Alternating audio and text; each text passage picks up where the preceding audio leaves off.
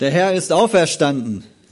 Er ist wahrhaftig auferstanden. Okay, es klingt schon ein bisschen lauter. Ich frag's nochmal. Jetzt kann man gar nicht laut genug schreien. Der Herr ist auferstanden. Er ist wahrhaftig auferstanden. Wow. Geht doch. Was für eine Freude wir heute Morgen haben. Jesus, ich danke dir, dass wir uns heute Morgen freuen dürfen. Und ja, wie wir gesungen haben, öffne, öffne uns die Ohren, öffne unser Herz und ja, hilf, dass wir wirklich deine Schrift verstehen. Hilf, dass wir wirklich heute Morgen hören können, was du zu uns sagen möchtest durch deine Schrift. Und ich bitte dich, dass du mich fähig bist, deine Schrift weiterzugeben. Ja, so rede du zu uns allen durch deinen Geist. Amen. Ja, liebe, liebe Geschwister, ähm, heute, heute Morgen geht es nicht weiter im Hohelied, sondern es geht, ja, Ostern um die Auferstehung. Und ich möchte heute Morgen etwas über das Thema Auferstehung predigen. Schlag dazu doch bitte mal auf 1. Korinther 15. Und zwar 15 ab Vers 3 lese ich vor. Denn ich, ah, ich warte. Ich hab, bin im Vorteil, ich habe schon aufgeschlagen. ja.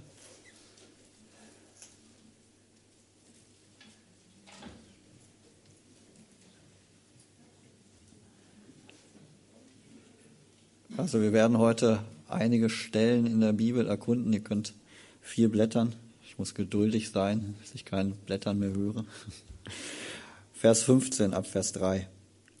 Denn ich habe euch vor allem überliefert, was ich empfangen habe. Ja, Paulus ist es sehr, sehr wichtig, den Korinthern die Auferstehung weiterzugeben, über die Auferstehung zu predigen. Wir lesen hier, denn ich habe euch vor allem, oder Luther schreibt auch da drin zuallererst. Na, es ist ihm etwas besonders Wichtiges und das ist eins der ersten Themen, das ist die wichtigste, eine wichtige Botschaft, die er den Korinthern weitergibt. Und er gibt es nicht einfach so weiter, sondern wir lesen das auch beim Abendmahl, was ich, was ich empfangen habe. Er hat es empfangen. Es ist ihm wichtig, das weiterzugeben. Denn ich habe euch vor allem überliefert, was ich auch empfangen habe, dass Christus für unsere Sünden gestorben ist nach den Schriften, dass er begraben wurde und dass er auferweckt worden ist, am dritten Tag nach den Schriften. Und dass er Käfers erschienen ist, dann den Zwölfen. Danach erschien er mehr als 500 Brüdern auf einmal, von denen die meisten bis jetzt übrig geblieben, einige aber auch entschlafen sind. Danach erschien er Jakobus, dann den Aposteln allen, zuletzt aber von allen gewissermaßen der Missgeburt erschien er auch mir. Ich lese weiter in Vers 20. Nun aber ist Christus aus den Toten auferweckt, der Erstling der Erschlafenen, der Erstling der Entschlafenen. Denn da ja durch einen Menschen der Tod kam, so auch durch einen Menschen die Auferstehung der Toten. Denn wie in Adam alle sterben, so werden auch in Christus alle lebendig gemacht werden. Ja, das ist die, das ist die Botschaft. Jesus, Karfreitag, ist gestorben für für meine Sünden, für eure Sünden. Aber dabei ist es nicht geblieben, er ist auferstanden.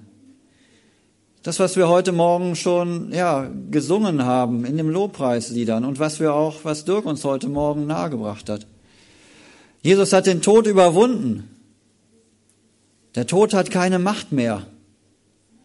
Jesus ist der Sieger über den Tod. Er ist mächtig, er ist kräftig. Und das ist die Botschaft. Jesus ist auferstanden.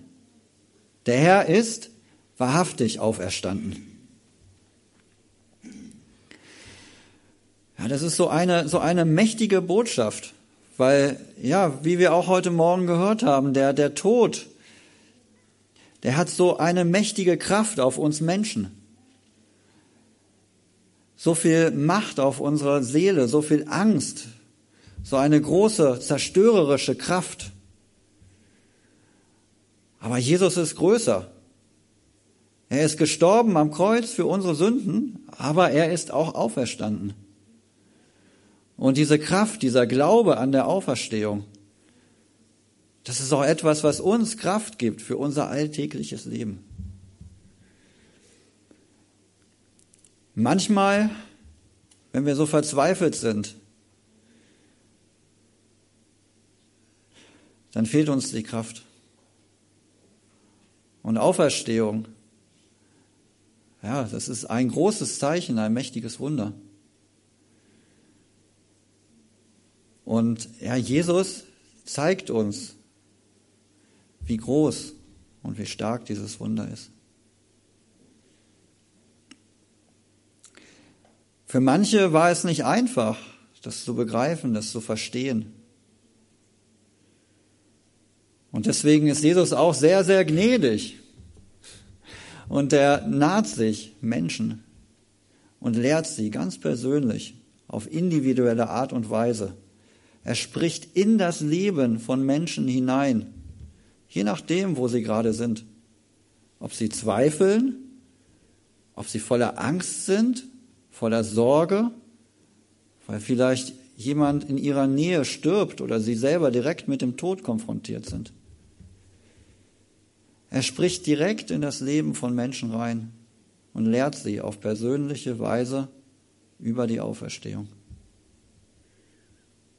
Und ich möchte heute mit euch durch die Bibel gehen und drei persönliche Begegnungen euch mit euch durchnehmen, wo es um die persönliche Begegnung geht von Jesus mit Menschen, wo er Menschen persönlich etwas lehrt über das Thema Auferstehung, damit dieser Kraft, dieser Glauben an, der, an, der Aufer, an die Auferstehung auch in ihrem Leben lebendig wird. Und darüber auch uns zum Zeugnis.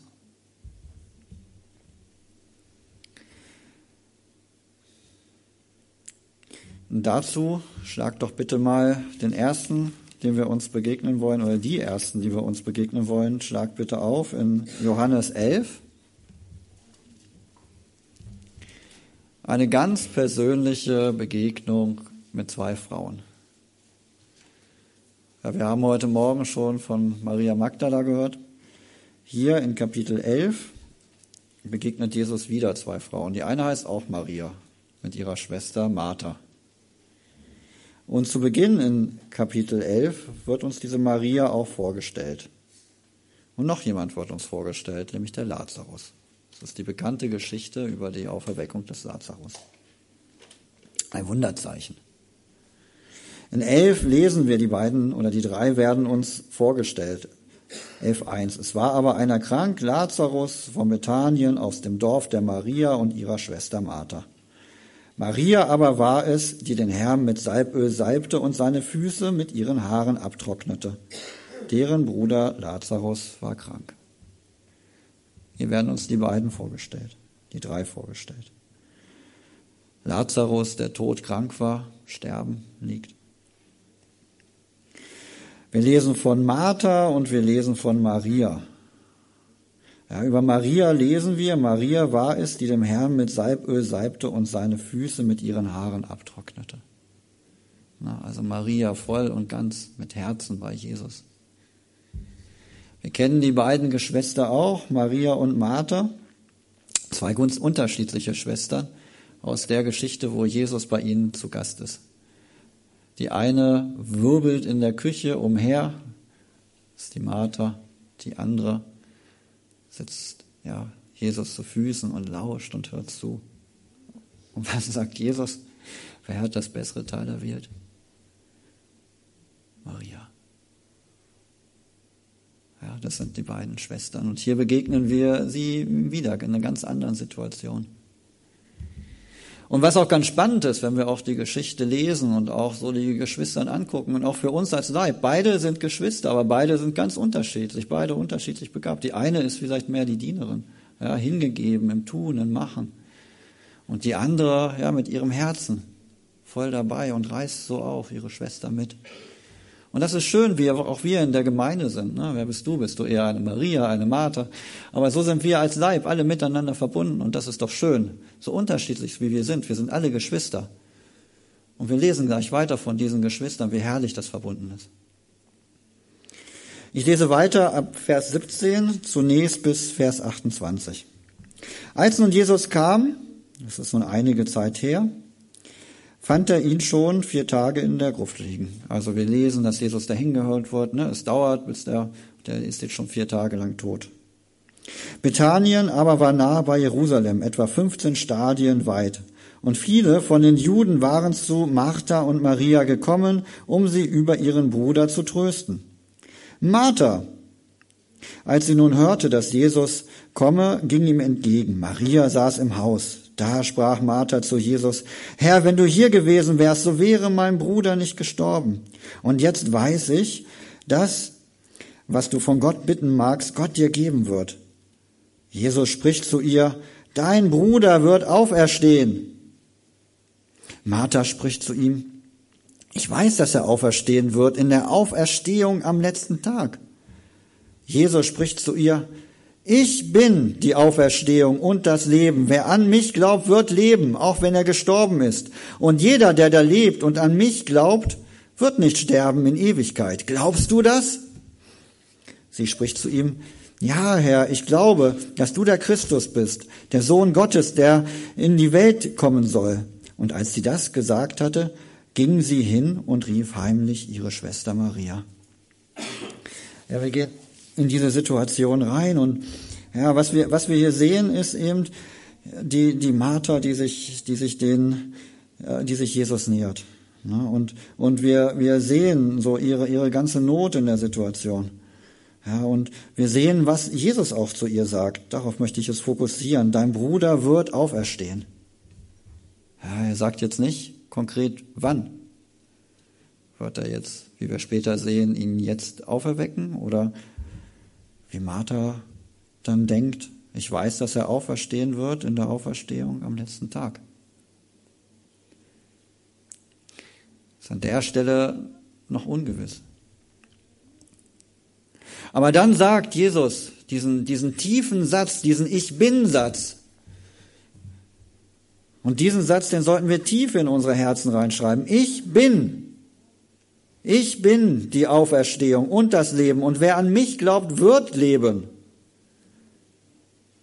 Ich bin und du wirst leben, wenn er gestorben ist. Also auch wenn sein Leib vergeht. Und jeder, der, der lebt und an mich glaubt, wird nicht sterben in Ewigkeit wird nicht sterben in Ewigkeit. Wir werden ewige Gemeinschaft haben mit Jesus, wenn wir an ihm glauben und die Botschaft, seine Botschaft in unsere Herzen aufnehmen. Und die entscheidende Frage, die er dann stellt, wir werden es auch bei anderen Begegnungen immer wieder lesen. Glaubst du das?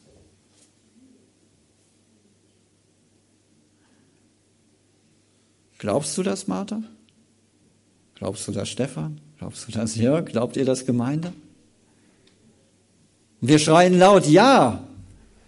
Und dann sagt Jesus zu uns, der Auferstandene, ich bin die Auferstehung und das Leben. Und du, ihr alle, werdet ewiges Leben haben. Was für eine Freude, was für eine Hoffnung, die uns heute Morgen entgegen, Jesus entgegenschreit. Und sie spricht auch zu ihm, ja, ich glaube, dass du der Christus bist, der Sohn Gottes, der in die Welt kommen soll. Und als sie das gesagt hatte, ging sie hin und rief heimlich ihre Schwester. Na, Jesus lehrt sie hier nochmal. Und sie geht und zu ihrer Schwester und ruft sie Jesus naht. Aber die Geschichte geht noch weiter. Wir lesen weiter.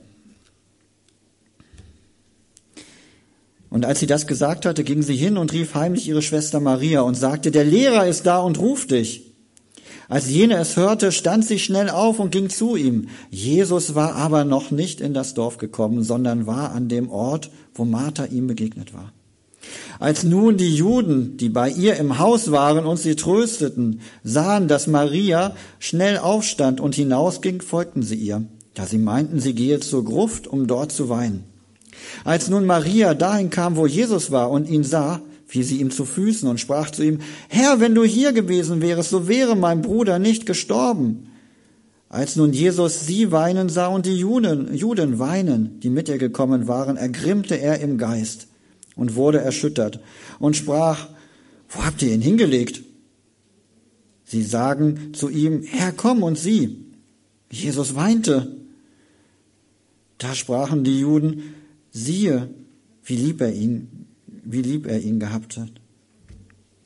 Einige aber von ihnen sagten, konnte dieser, der die Augen des Blinden öffnete, nicht machen, dass dieser nicht gestorben wäre? Jesus nun wieder in seinem Inneren erzürnt, kommt zur Gruft.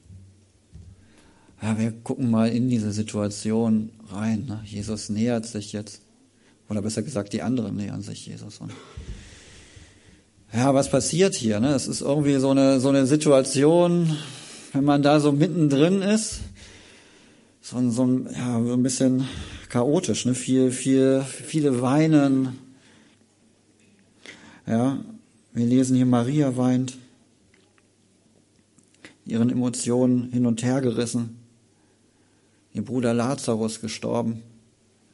Wir lesen viele andere Weinende, die das sind. Wir wissen, damals wurden noch Leute eingestellt, die eben mit weinen. Ne? Das ist ja schon, er liegt schon lange in der Gruft.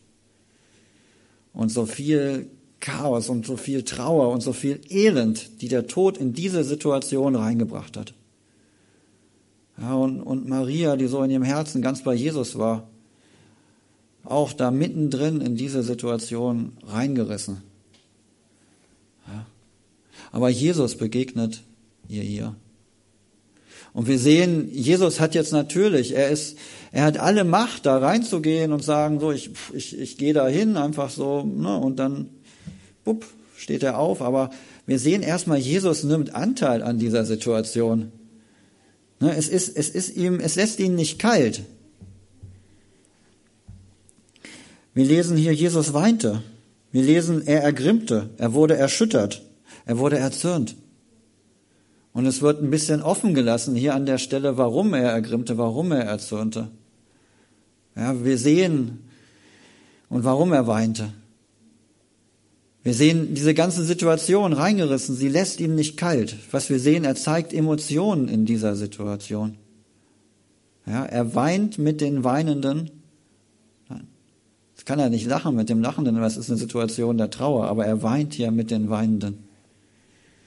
Und ja, viele Ausleger schreiben, er ist, er ist entzürnt und ergrimmt, weil er sieht, was für Einfluss der Tod, die, die durch die Sünde, die durch einen Menschen gekommen ist, die den Tod hervorbrachte, was für eine Macht das in das Leben hat. Und wie viel Trauer da ist. Und in diese Situation geht Jesus herein und lehrt nochmal, wie mächtig er ist und was er für Kraft hat und was er für Kraft hat über den Tod.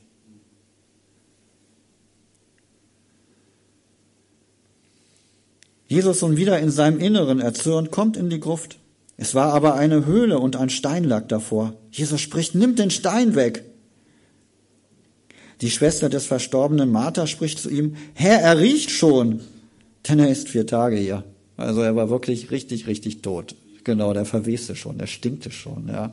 Und jetzt räumt man auch noch diesen Stein weg. Uah, kommt dieser ganze Gestank entgegen. Oh, ja. Und wir haben ja vorher gelesen auch, dass Martha eigentlich davon ausgeht, dass er ja die auf, am, am Ende ne, die Auferstehung am letzten Tage kommen wird. Also das war ja, hat sie ja anfangs gesagt. Jetzt wird der Stein weggerollt. Für sie, was wird passieren? Und Jesus spricht zu ihr, und das ist auch ganz süß, wie er zu ihr spricht. Habe ich dir nicht gesagt? Hat er vielleicht schon mal etwas gelernt? Der geht nochmal auf sie ein. Habe ich dir nicht gesagt?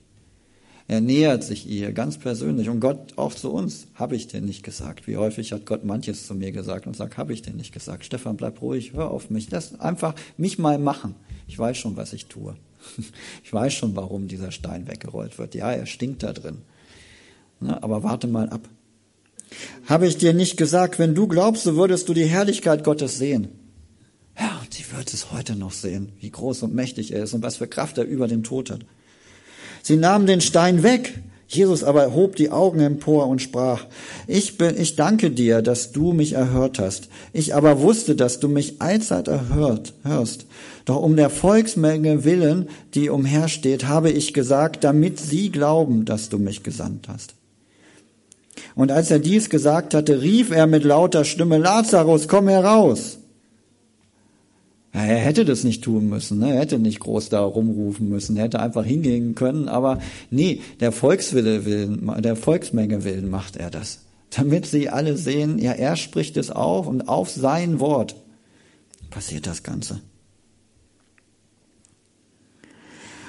Und der Verstorbene kam heraus, an Füßen und Händen mit Grabtüchern umwickelt. Das muss ganz schön scary ausgesehen haben, wie er da rauskommt, wie so eine Mumie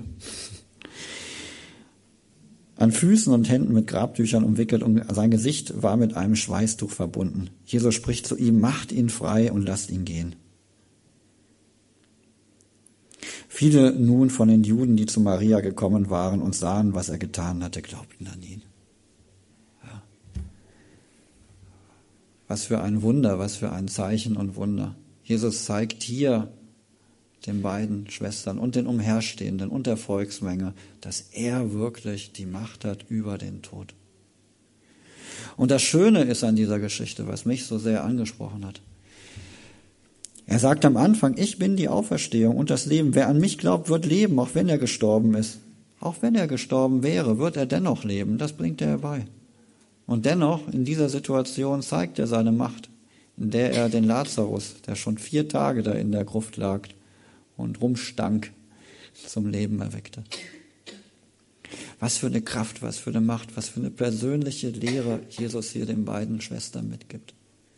Er begegnet diesen Schwestern in ihrer Not in einer ganz persönlichen, individuellen Art und Weise, so dass es ihnen zur Stärkung wurde, dass sie daraus wirklich diese Auferstehung hautnah erleben konnten und dass es den Umherstehenden auch zur Stärkung wurde und auch sie die Auferstehung hier wahrnehmen konnten. Sehen, was für Macht und was für Kraft Jesus hat. Und wichtig auch für uns heute in der ganzen Situation, in der wir manchmal auch drinstecken, manchmal in Trauer, manchmal in tiefer Not. Ja. Wir sollten nicht vergessen, Jesus ist an unserer Seite. Wenn wir an Jesus glauben, dann, selbst wenn wir in Nöten, selbst wenn wir in Schwierigkeiten sind oder wenn wir einen Verwandten verlieren, der an Jesus geglaubt hat, einen in der Gemeinde, einen Bruder oder eine Schwester, dann sollten wir wissen, Jesus hat den Tod besiegt und er wird auferstehen. Schlag dazu doch bitte mal 1. Thessaloniker 4 auf. Und ich lese vor ab Vers 13. 13 und 14. Wir wollen euch aber, Brüder, nicht in der Unkenntnis lassen über die Erschlafenen, damit ihr nicht entschlafenen, damit ihr nicht betrübt seid wie die übrigen, die keine Hoffnung haben. Denn wenn wir glauben, dass Jesus gestorben und auferstanden ist, wird auch Gott ebenso die Entschlafenen durch Jesus mit ihm bringen. Ja. Das ist doch unsere Hoffnung.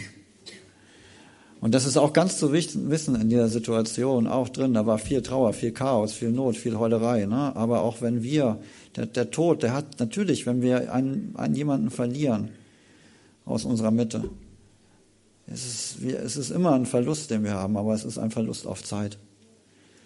Und wir haben doch diese ewige Hoffnung. Wir wollen euch aber, Brüder, nicht in Unkenntnis lassen über die Entschlafenen, damit ihr nicht betrübt seid wie die übrigen, die keine Hoffnung haben.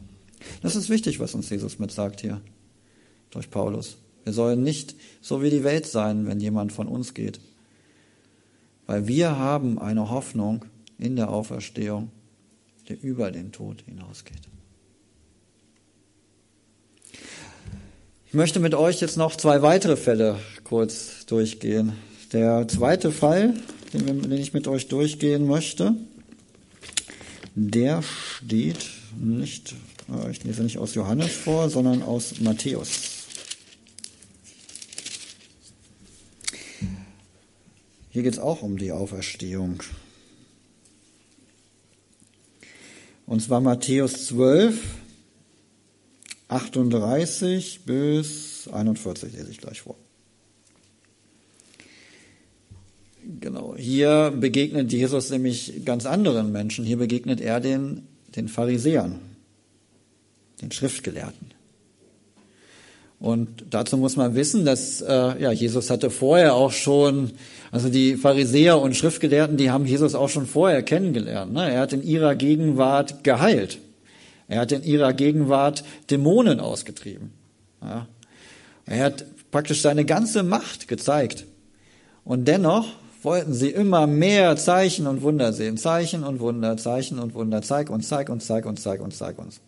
Ja, wie so ein, so ein Fass ohne Boden. Da kannst du reinpacken und reinpacken und reinpacken. Und hätte wahrscheinlich nichts, ge, nichts gewirkt. Ja. Und ja, und da redet Jesus jetzt individuell auf diese Gruppe ein. Und das ist auch interessant, was er zu ihnen sagt. Dann antworteten ihm einige der Schriftgelehrten und Pharisäer und sprachen, Lehrer, wir möchten ein Zeichen von dir sehen. Er aber antwortete und sprach zu ihnen, ein böses und ehebrecherisches Geschlecht begehrt ein Zeichen, und kein Zeichen wird ihm gegeben werden, als nur das Zeichen Jonas des Propheten.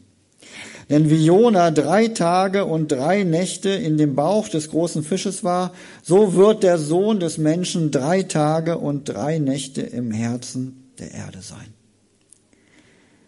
Männer von Ninive werden auf, aufstehen im Gericht mit diesem Geschlecht und werden es verdammen. Denn sie taten Buße auf die Predigt Jonas und siehe, mehr als Jona ist hier. Also er spricht die Pharisäer und Schriftgelehrten an und er spricht sie an mit der Schrift und sagt, ich werde euch ein Zeichen geben. Eigentlich, wenn die Pharisäer und Schriftgelehrten, ja, wir lesen in Jesaja sehr viel über den Tod von Jesu. Und diese Schriften kannten die Pharisäer und Schriftgelehrten. Aber er sagt ihnen nochmal, passt auf, ihr kriegt am Ende nochmal ein Zeichen, ein großes, endgültiges, ein richtiges, fettes Zeichen. Und das ist das Zeichen des Jona. Jona war drei Tage lang im Bauch des Fisches und der Menschensohn. Ich werde auch drei Tage und drei Nächte im Herzen der Erde sein, begraben sein und dann auferstehen. Der spricht sie direkt an. Und ja, in der Zukunft, wenn es eintreten wird. Das ist etwas, was Jesus ihnen gesagt hat. Auch in Gnade, auch in Liebe. Mensch, ich gebe euch noch ein Zeichen.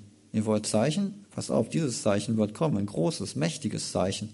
Das Zeichen der Auferstehung. Was kann ein größeres Zeichen sein, um zu zeigen, da ich habe den Tod überwunden. Ich bin auferstanden. Was soll größer? Welches Zeichen soll größer und mächtiger sein? Ihr wollt ein Zeichen, ihr habt ja ein Zeichen. Ja. Und das sagt er den Pharisäern, dann seht. Und wenn ihr das dann noch ablehnt, dann ist euch auch nicht geholfen. Ja, was wir auch über die Auferstehung lesen in Offenbarung. Am Ende der Tage, da wird auch eine Auferstehung kommen für alle Menschen.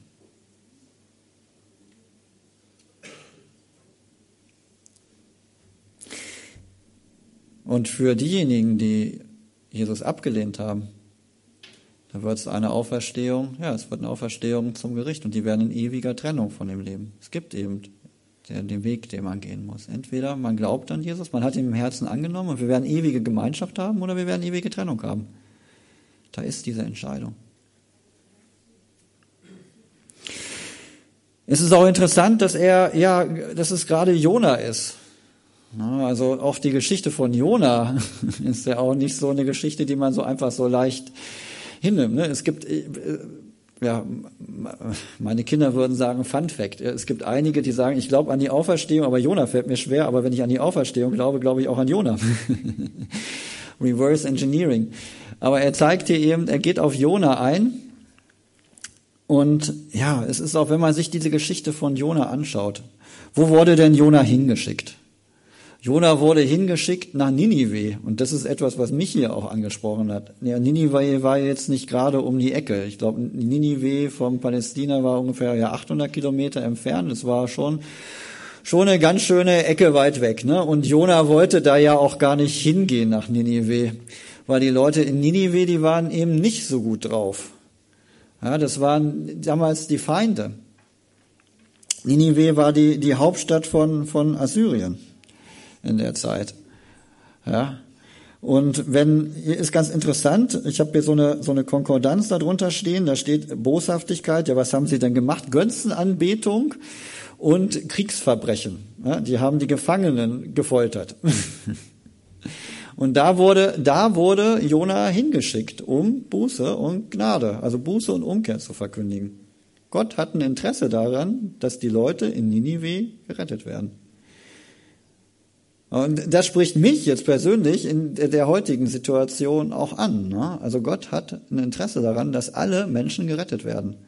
Auch die Menschen, die 800 oder über 1000 Kilometer von uns weg sind, die auffallen durch Kriegsverbrechen und Gräuel und Götzendienst. Gott schickt auch da jemanden hin, der Umkehr und Buße verkündigt. Er spricht allein durch sein Wort überall rein.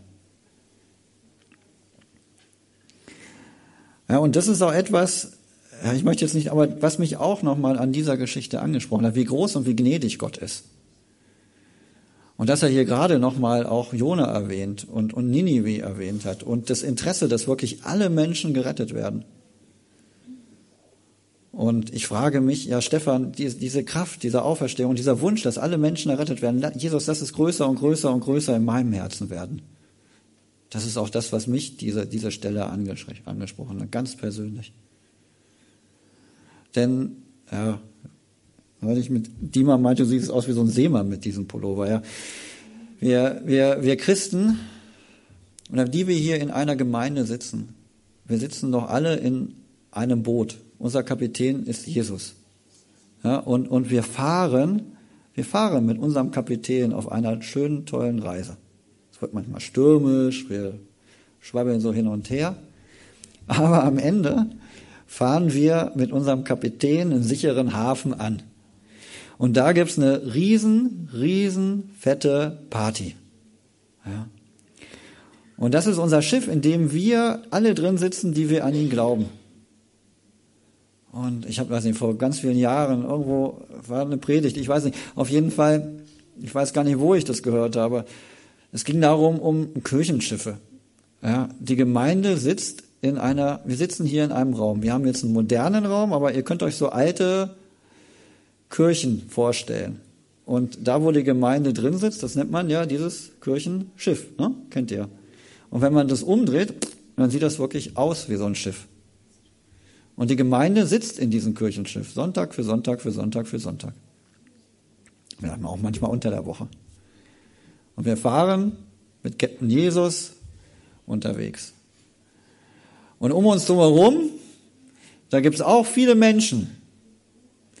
Und am Ende werden die Menschen auch auferstehen. Wir fahren einen sicheren Hafen an, aber um uns drumherum, die Menschen sind am Ertrinken. Und am Ende landen sie in einem Feuersee. Das, was bei Noah wird nicht wiederkommen, aber am Ende lesen wir in der Offenbarung, da gibt es diesen Feuersee. Und sollte uns das nicht auch, das ist was auch ja, motivieren, als Gemeinde Rettungsringe auszuschmeißen. Ja, gestern war Sweet Church, Ende, nächsten, Ende Mai war es der nächste Einsatz. Ja, das ist das, was Gott auch zu mir gesprochen hat. Stefan, du sitzt in einem sicheren Boot. Halleluja, wir alle sitzen in einem sicheren Boot, aber guckt raus, wie viele Menschen da am Ertrinken sind.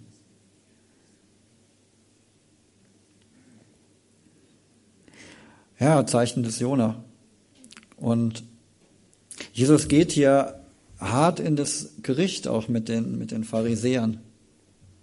Er spricht hier zu ihnen ganz direkt. Er sagt, die Leute, die waren boshaft, haben Götzen angebetet, waren, waren nicht hier am Tempel, die waren irgendwo ganz weit weg.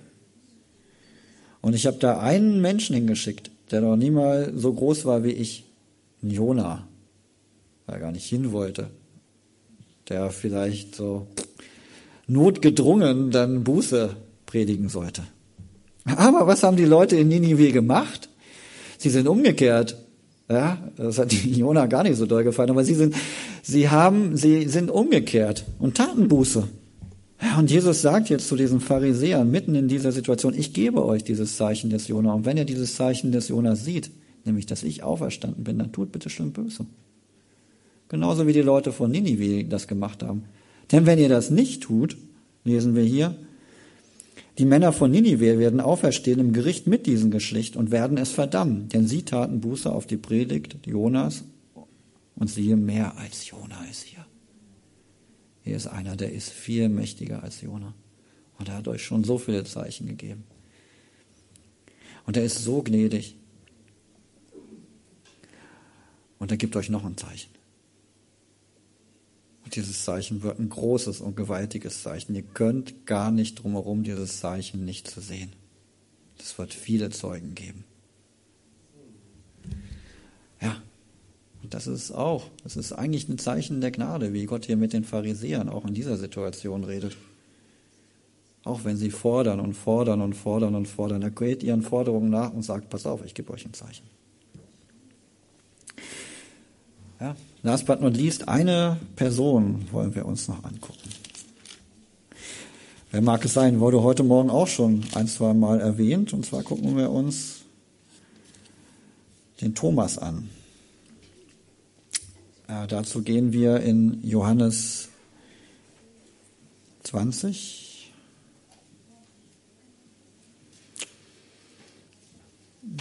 Genau.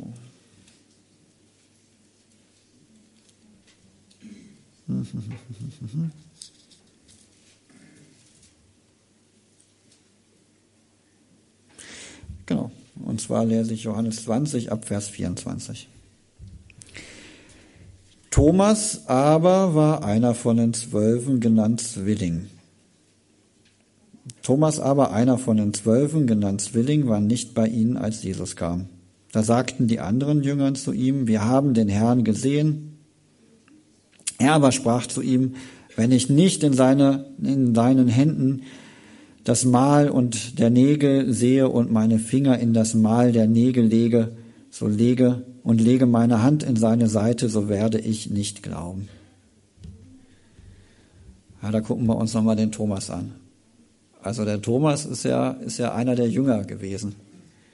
Und er ist ja eine ganz schöne Zeit auch mit Jesus durch die Gegend gezogen viele von Lehren von, von Jesus auch gehört. Er war einer von den Zwölfen.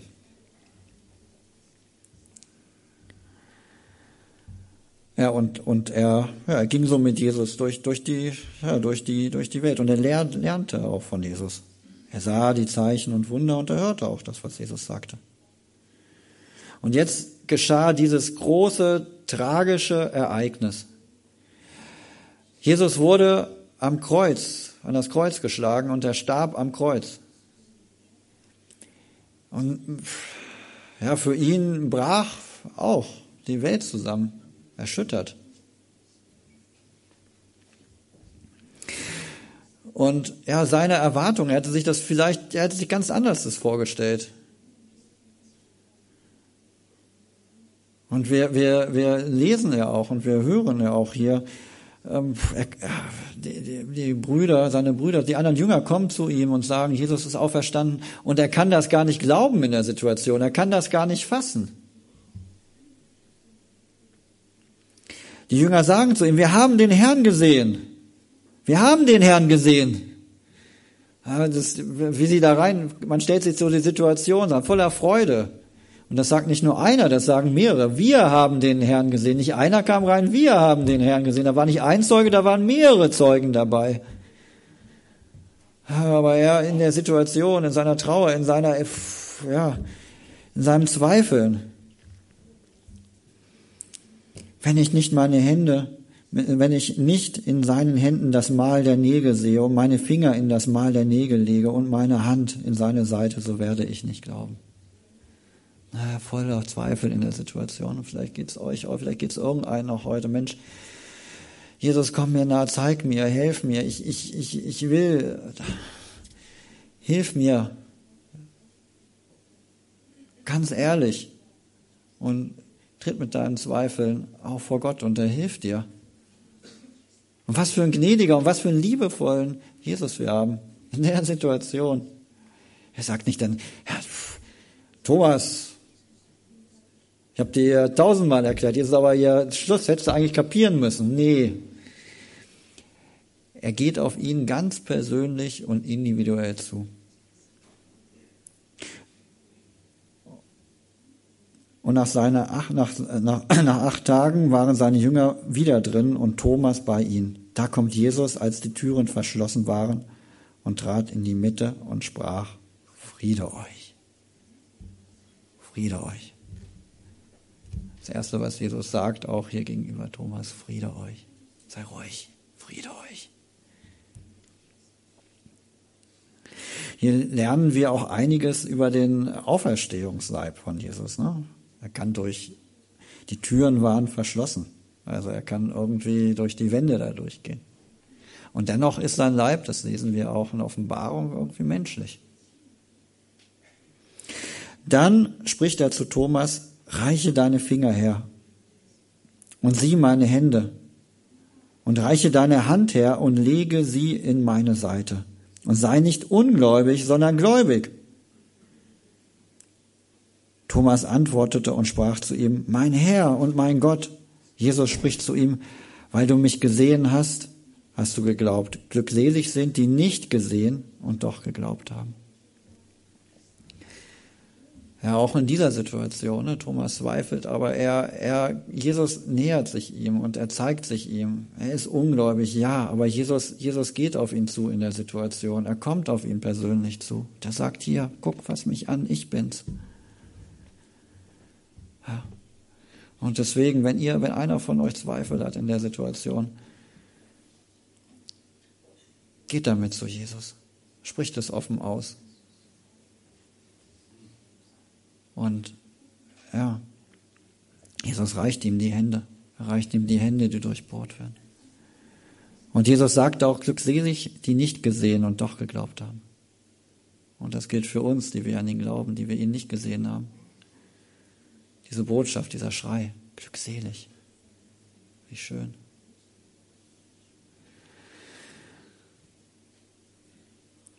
Ihr seht an diesen drei Begegnungen, es sind Begegnungen, wie Jesus unterschiedlichen Menschen begegnet ist. Dem Thomas in seinem Zweifel,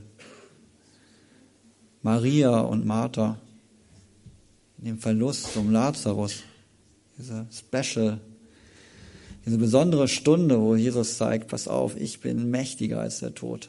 Ich bin kräftiger. Ich zeige euch, der Lazarus steht auf. Die Ich bin Worte. Ich bin die Auferstehung und das Leben. Wer mir mich glaubt, der wird das ewige Leben haben. Und auch in den Pharisäern, wie er ihnen entgegentritt. Und ich weiß nicht, wo jeder von euch heute Morgen steht. Aber lasst euch sagen, Jesus möchte auch euch diese Auferstehung nahebringen.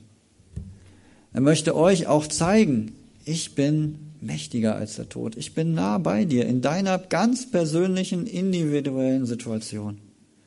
Und wenn dann eine Situation in deinem Leben kommt, wo du rausgerissen bist, weil du mit Tod konfrontiert bist, dann sei nicht so wie alle übrigen auf dieser Welt sondern denke daran, wenn derjenige glaubt, da ist eine Hoffnung auf ein ewiges Leben in ihm.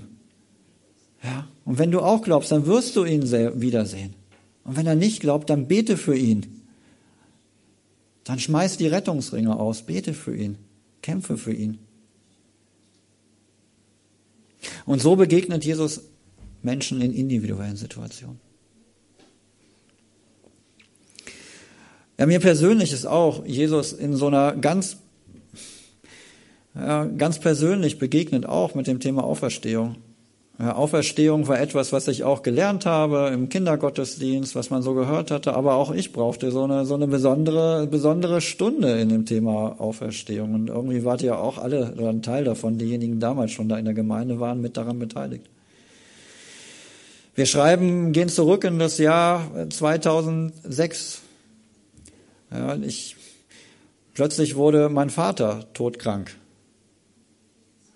Ja, und auch in der, in der Krankheit, als mein Vater krank wurde, weiß ich nicht, habe ich nie so groß darüber geredet, aber Jesus hat mich da nicht alleine gelassen. Ich bin gerade frisch zum Glauben gekommen, frische, zarte Bande geknüpft und mein Vater wurde krank. Aber in der Nacht, bevor er ins Krankenhaus ging, träumte ich, dass ja, mein Vater von mir gehen wird, aber nicht für immer.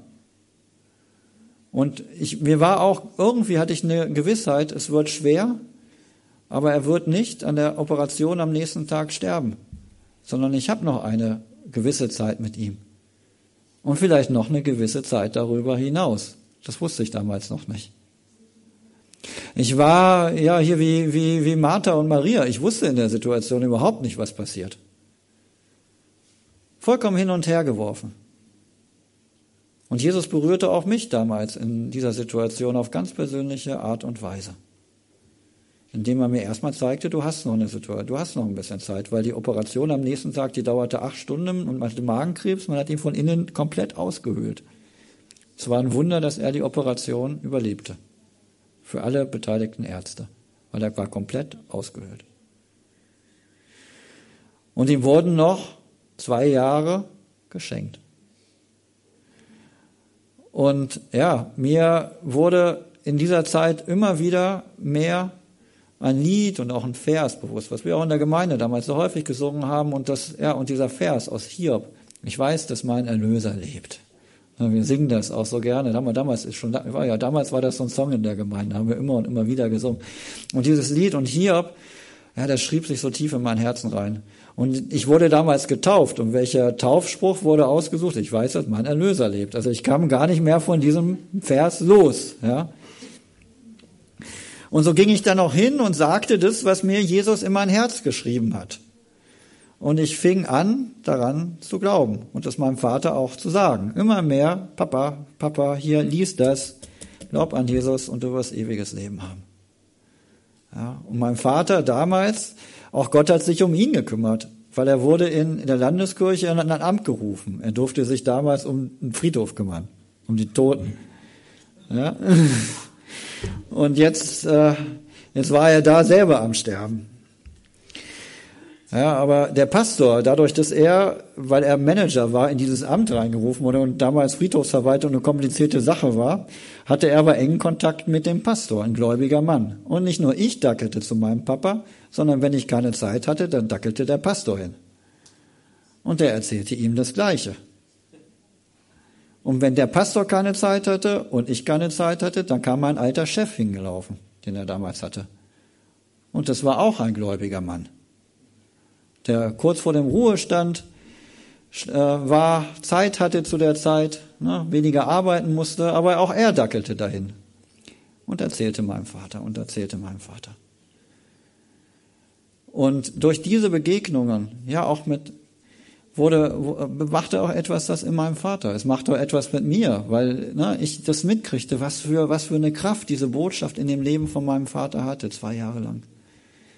Und am Ende der zwei Jahre sagte mein Vater zu mir, Stefan, egal ob ich jetzt sterbe oder weiterlebe, mir geht es gut. Und das war etwas, ja, wo ich mit reingerissen wurde in so ein persönliches Erlebnis. Was für eine Kraft dieser Glaube an die Auferstehung hat. Für mich ganz persönlich. Und wie Jesus in diese Situation reinspricht. Und wie er mich, ich wäre wahrscheinlich zerbrochen in der Situation, aber durch diese Hoffnung in der Auferstehung real durchgetragen hat. Ja, und dafür gesorgt hatte, auch zur rechten Zeit, zur rechten Zeit, dass mein Vater, der vorher Jesus nicht im Herzen aufgenommen hat, ihn aufnehmen konnte. Und als er gestorben ist, konnten wir das zusammen im Gebet machen. Er ist im Gebet gestorben. Und im Zeugnis, eine Annahme von Jesus. Was für einen tiefen Frieden das in mein Herzen bringt. Das war eine Möglichkeit, wo ich Rettungsanker ausschmeißen konnte. Und ihr alle wart oder die damals in der Gemeinde waren damit beteiligt durch die Ermutigung. Und das ist das, was ich heute auch euch mitgeben möchte. Am Ende dieser, dieser Predigt, diese Freude in die Auferstehung.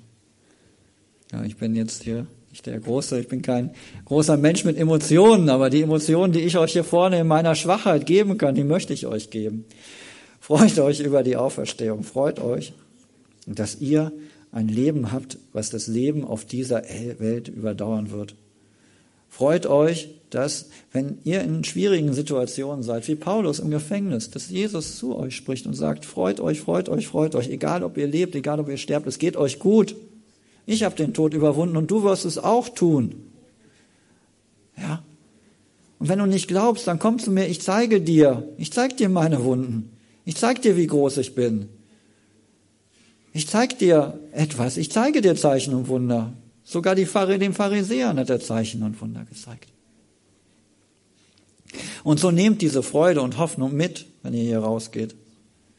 Und bringt sie, das, was Jesus auch seinen Jüngern gesagt hat, tragt sie hinaus in die Welt. Tragt sie hinaus auch nach Ninive, auch zu Menschen, wo er sagt, boah, da gehe ich gar nicht hin, die hauen mir ja den Kopf ein, ich habe gar keine Lust, ich will lieber, dass da Feuer vom Himmel auf diese Menschen fällt. Aber Jesus möchte, dass alle Menschen errettet werden. Und das ist die frohe Botschaft doch an Ostern. Glaubt an die Auferstehung und lasst diese Auferstehung reichlich in euren Leben wirken. Amen.